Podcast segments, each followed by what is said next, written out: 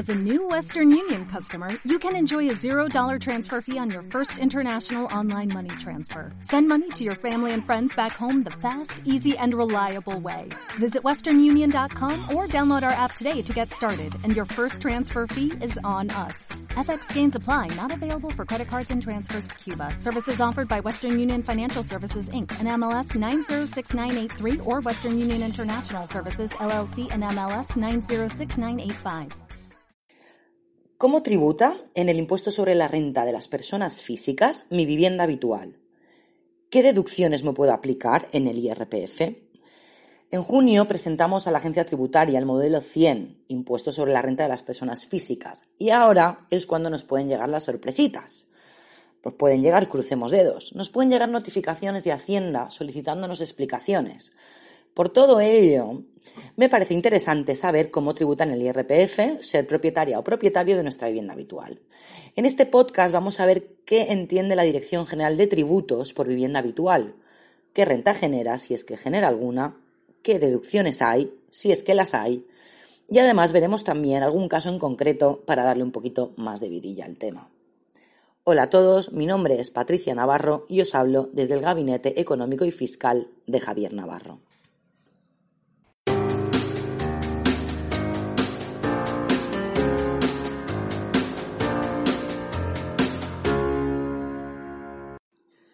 Empecemos, nos ponemos en situación. Tenemos en propiedad nuestra casa, somos 100% titulares, la compramos, es nuestra y residimos en ella.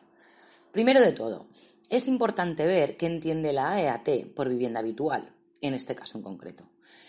Este, aunque parezca un tema trivial, es un tema peliagudo. La EAT nos dice que para que una vivienda tenga la consideración a efectos fiscales de vivienda habitual, debe cumplir dos requisitos.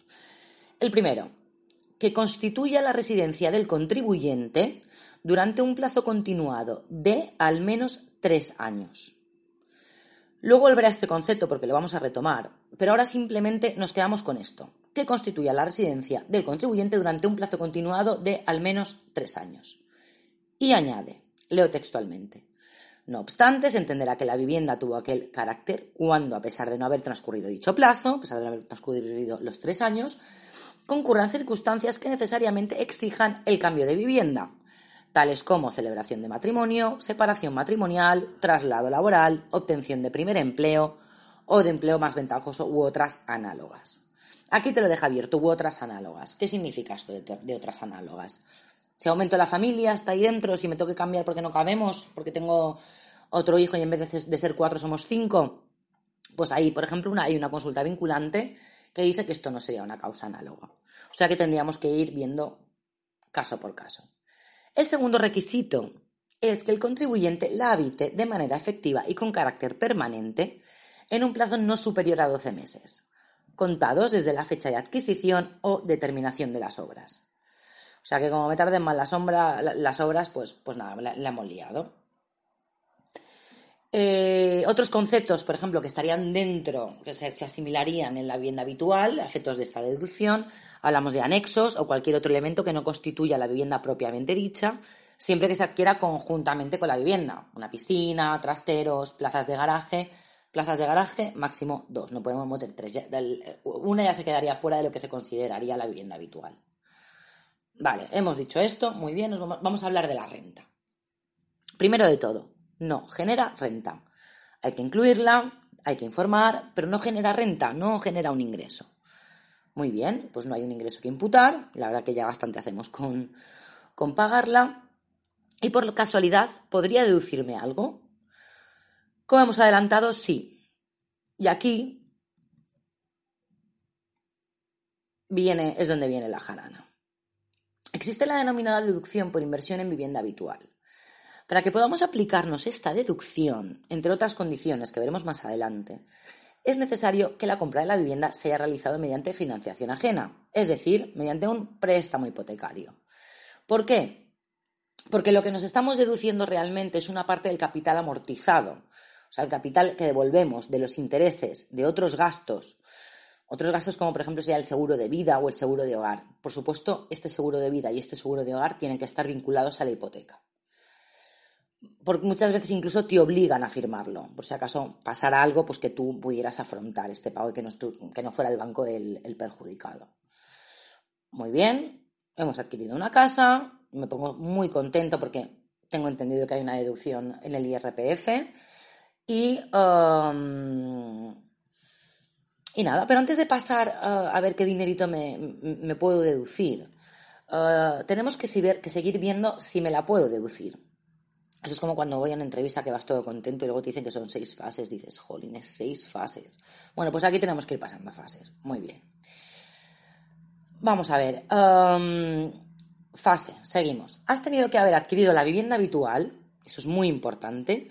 Has tenido que haber adquirido la vivienda habitual con anterioridad al 1 de enero del 2013. ¿Por qué? Porque esta deducción existía, pero ya la han, quitado a día de hoy. Pero lo que han, lo que han hecho es dejar eh, esta deducción para quien había adquirido una casa antes de esta fecha. Muy bien, pues yo me la compré en el 2012 o 2011, me da igual. Vale, antes la cumplo, antes del 2013. Fantástico. Dos, se exige que los contribuyentes hayan aplicado la deducción por dicha vivienda en 2012 o años anteriores, como norma general. O sea, me he tenido que venir aplicando esta, esta deducción en la renta. ¿Vale? O sea, le he tenido que ir haciendo, le he tenido que ir aplicando. De repente no puedo decir, uy, pues me la aplico ahora. Vale. Pues venga, también lo cumplo. Hemos pasado esta fase. Ahora sí, hablamos de dinerito. La deducción consiste en que te puedes deducir un 15% de las cantidades satisfechas en concepto de lo que hemos dicho, amortización del préstamo, concepto de pago de intereses y gastos correspondientes al préstamo. Podemos deducirnos seguro de vida y el hogar siempre que esté vinculado a la hipoteca. Muy bien, entonces 15%, pero, pero tenemos un tope. Nos dice que hasta un máximo de 9.040 euros de base y por año. Es decir, el 15% del capital aportado en el año fiscal. Para verlo con números, tengo un capital amortizado de 1.000 unos datos fiscales que además nos proporciona el banco, por si no lleváramos la, cuenta. Le hacemos un 15% y nos da una deducción de 150 euritos. Muy bien. En el caso de que tenga un capital amortizado de 20.000 euros, que un 15% de 20.000 euros son 3.000 euros, lo máximo que me podría deducir es 1.356 euros, es decir, el 15% de, de, de 9.040. Por mucho que tenga un capital amortizado mayor, nos topan, nos dicen, bueno, no te vas a poder deducir lo que tú quieras. Máximo 1.356 euros, es decir, el 15% de 9.040. Bueno, pues ya, ya tengo un dato fenomenal. Entonces, yo me puedo preguntar, oye, ¿y si somos dos titulares de la vivienda? ¿La tengo a medias con mi marido? Pues si somos dos titulares y realizamos la declaración de la renta por separado, cada uno nos vamos a poder deducir el 15% de 9.040. Cada uno. Pero si la, hacemos conjunta, solamente el 15% de 9.040 entre los dos. No cada uno, sino conjunto. Vale, a veces por eso tenemos que mirar qué vale más eh, hacerla separada o hacerla individual o de manera conjunta. Venga, le voy a poner un poco interesante. Oye, ¿y si me divorcio? Si, si me divorcio, que, puedo seguir haciéndome esta deducción, porque ya no será, probablemente, ya no, si yo me voy a vivir a otro lado, no será mi, residencia habitual continuada por un periodo de tres años. Bueno, pues aquí ah, nos dice que si el contribuyente se divorcia, sí que se puede seguir deduciendo dicha deducción siempre y cuando la expareja y los hijos sigan viviendo en ese inmueble. Vale, no me voy a extender más. Os dejo cuatro pinceladas para que sepáis un poco uh, el tema. Vale, entonces ahora hemos visto ya que se considera vivienda habitual, efectos fiscales, hemos visto la deducción por dicho concepto y tenemos información suficiente para contaros una consulta vinculante que salió a finales del 2019. Y aquí volvemos otra vez al inicio, que he dicho que luego vendríamos. Hemos dicho que se considera vivienda habitual del contribuyente la edificación en la que el contribuyente resida durante un plazo continuado de al menos tres años. Y aquí viene, porque cuando dice por un periodo continuado de al menos tres años, no va de broma, no jokes, nine a broma. Atentos a lo que voy a contar. A ver qué opináis. Ah, pues como he dicho, ah, salió una consulta vinculante donde un contribuyente le pregunta directamente a la, a la Dirección General de Tributos y le pregunta lo siguiente, oiga, yo tengo mi vivienda habitual y tengo derecho a una deducción porque he pasado ya todas las fases. Y, ah, y le pregunta si sigue teniendo derecho a la deducción en el caso de un intercambio vacacional de vivienda, siendo ocupada por otra persona que además esto está muy de moda ahora, bueno, antes del COVID sobre todo, ahora ya no lo sé, pero bueno, que a mí me han dicho que esto es muy cómodo, sobre todo que si tienes niños, pues porque te vas a casa, utilizas sus juguetes, utilizas sus bicis, y bueno, es bastante cómodo y además es, bastante económico, ¿vale? Entonces le pregunta esto, si me voy de intercambio vacacional, siendo y, esta está ocupada por otra persona, si voy a poder seguir eh, aplicándome esta deducción. Bueno, pues aquí la Dirección General de Tributos contesta. En el presente caso, de proceder a un intercambio vacacional, permitiendo su uso a terceras personas, la vivienda perderá el carácter de vivienda habitual y con ello el derecho a aplicar a partir de entonces los beneficios fiscales asociados a la vivienda habitual. ¿Cómo os quedáis?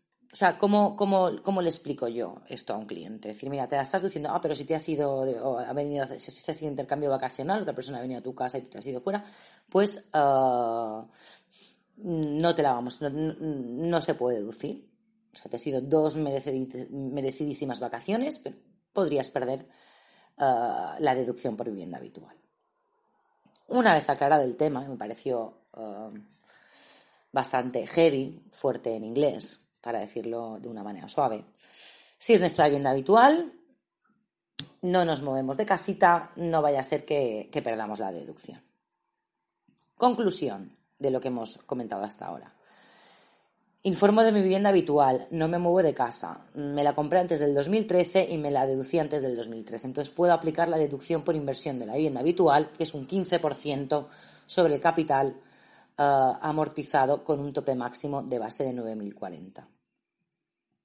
Como siempre, espero que os haya gustado, que os haya servido o que por lo menos se os, haya dado el gustirrinín de aprender algo.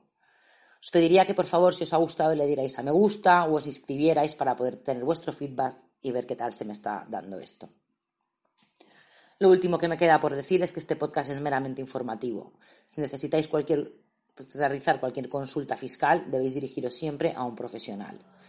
Si lo deseáis, también podéis contactar con nosotros en info.javiernavarrovic.com. Muchas gracias a todos por escucharme y estar estos minutos conmigo. Un abrazo y hasta la próxima.